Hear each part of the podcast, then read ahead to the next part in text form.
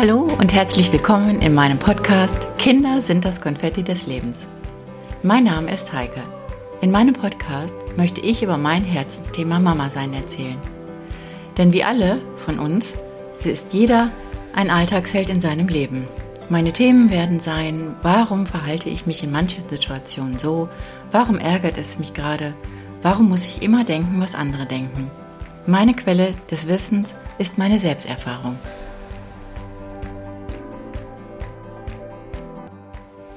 Ja, hallo, hier bin ich wieder und in dieser Folge möchte ich euch einfach mal meine Gedanken raushauen. Warum habe ich eigentlich einen Podcast gestartet? Warum erzähle ich euch von mir, von meinen Situationen, meinen Erfahrungen als Mama? Warum erwähne ich oft meine Zweifel, Sorgen und Ängste? Ja, anfänglich dachte ich, hm, warum?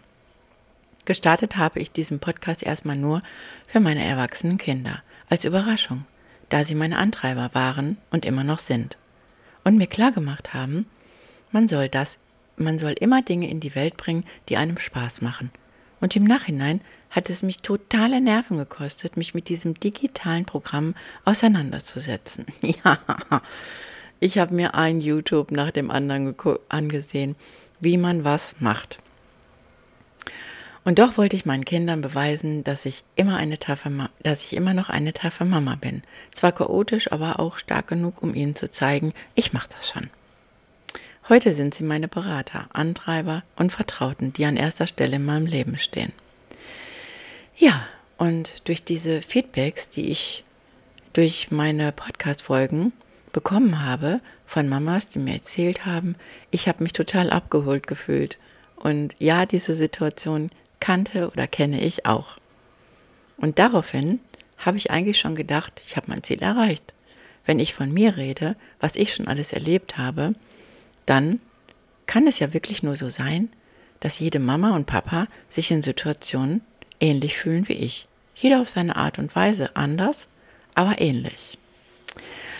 Ja, und oft war dann wieder dieser kleine Wurm, der sich in meinem Selbstwertgefühl reinzeckte. Das ist nicht genug, du bist nicht genug, du laberst nur Mist, bleibst nicht beim Thema, du hast einfach zu viele Versprecher und so weiter. Alle anderen schaffen das auch, lass es besser sein. Diese und oder andere Sätze sagen wir uns oft und jeden Tag. Jeder von uns hat einfach andere. Aber ich wollte als Mama irgendwie ja immer das Beste und bunt gestalten und den Druck rausnehmen. Druck, der mir selbst Druck machte. Und ich wollte einfach gelassen bleiben. Und die oberste Priorität, Priorität zählte für mich, bleib einfach locker, setz dich nicht unter Druck und lass dich nicht beeinflussen von allen anderen. Denn ich glaube, das ist das Allerschlimmste. Und all das, was ich in meiner Kindheit nicht hatte, wollte ich meinen Kindern gewähren. Ist das nicht normal? Ich wollte Angebote machen, die keinen Druck erzeugen. Ob das gut oder nicht gut war, das wusste ich nicht. Woher denn auch? Und schon alleine damals das Ding, dass dieses Ding mit diesen Pampers, wann wird oder sollte ein Kind trocken werden. Und ich hörte von meiner Mama oft, ja, dann musst du jetzt am Ball bleiben, weil irgendwann muss ja dieses Kind auch mal in den Kindergarten gehen. Und ich dachte, hä, ich habe doch noch Zeit und alles wird doch seinen Lauf gehen. Und naja, aber dann kam wieder dieser leichte Druck. Und auch dazu hatte ich eine kleine Erfahrung gemacht, die ich ohne Druck schaffen konnte, ohne einen Plan zu haben, ob das gut war oder voll daneben. Denn an manchen Wochenenden waren wir oft in Holland am Strand. Da gab es dann einen Holzsteg, der führte runter zu diesem riesen Strand und zum Wasser ans Meer. Und jedes Mal, wenn wir angekommen waren, freute ich mich und habe meiner Tochter die Schüchen und die Söckchen ausgezogen und frug sie, die Pampers lassen wir doch heute ab. Es ist schön, ein schöner warmer Tag und es ist doch angenehm und einfach befreiend. Und all das machte sie mit. Und dann lief sie den Holzsteg zum Strand runter. Ohne Pampers, mit nackten Füßen. Und plötzlich passierte das Unerwartete. Es fiel auf einmal aus heiterem Himmel das Verdaute heraus. Sie stoppte, drehte sich um und ich sah furchtbares Entsetzen in ihrem Gesicht. Oh Gott, dachte ich mir, was mache ich jetzt? Und sofort sagte ich, komm her, mein Schatz. Wir werden jetzt dieses kleine Etwas einfach begraben und wenn heute Abend die Wellen nach oben steigen, dann werden sie das kleine Verdaute mitnehmen und auf eine Reise schicken. Ach, und da hatte ich wieder eine gute Idee.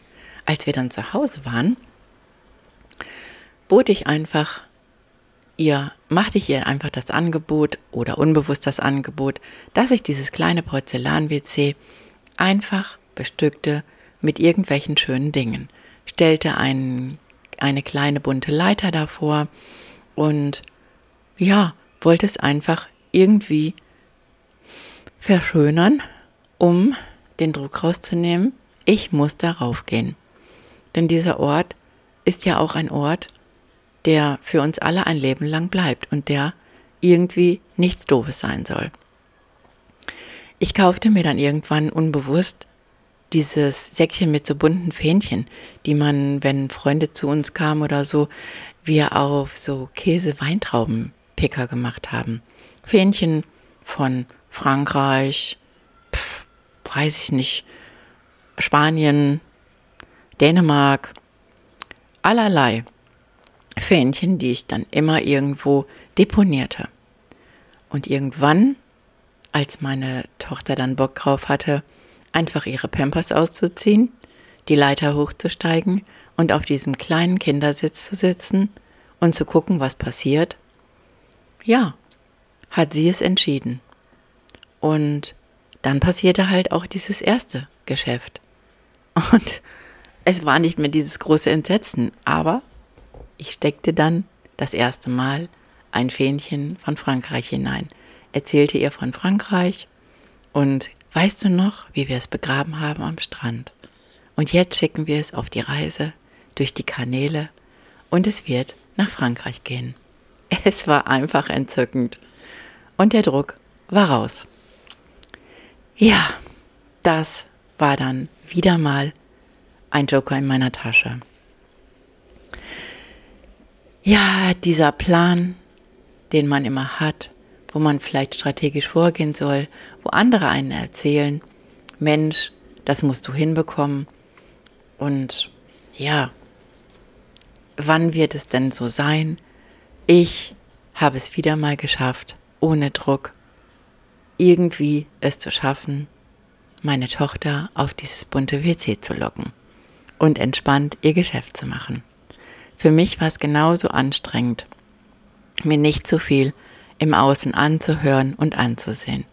Mir persönlich war es nicht wichtig, mich auch zu schminken oder meine Haare zu stylen, mich zu kleiden, was gerade hip oder angesagt war.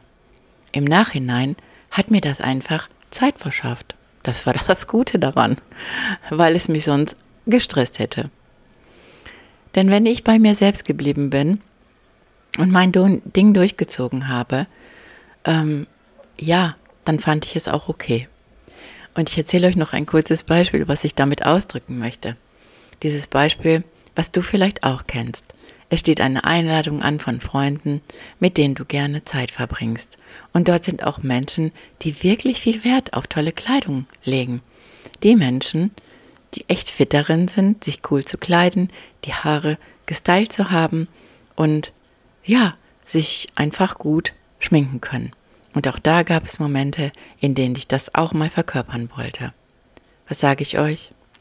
Es ging voll in die Hose. Ich habe mich in diesen völlig anderen Klamotten überhaupt nicht wohlgefühlt. Ich bin gestolpert in Schuhen, die zu hoch waren, habe am Buffet aus lauter Unsicherheit und Unwohlsein einfach etwas umgekippt.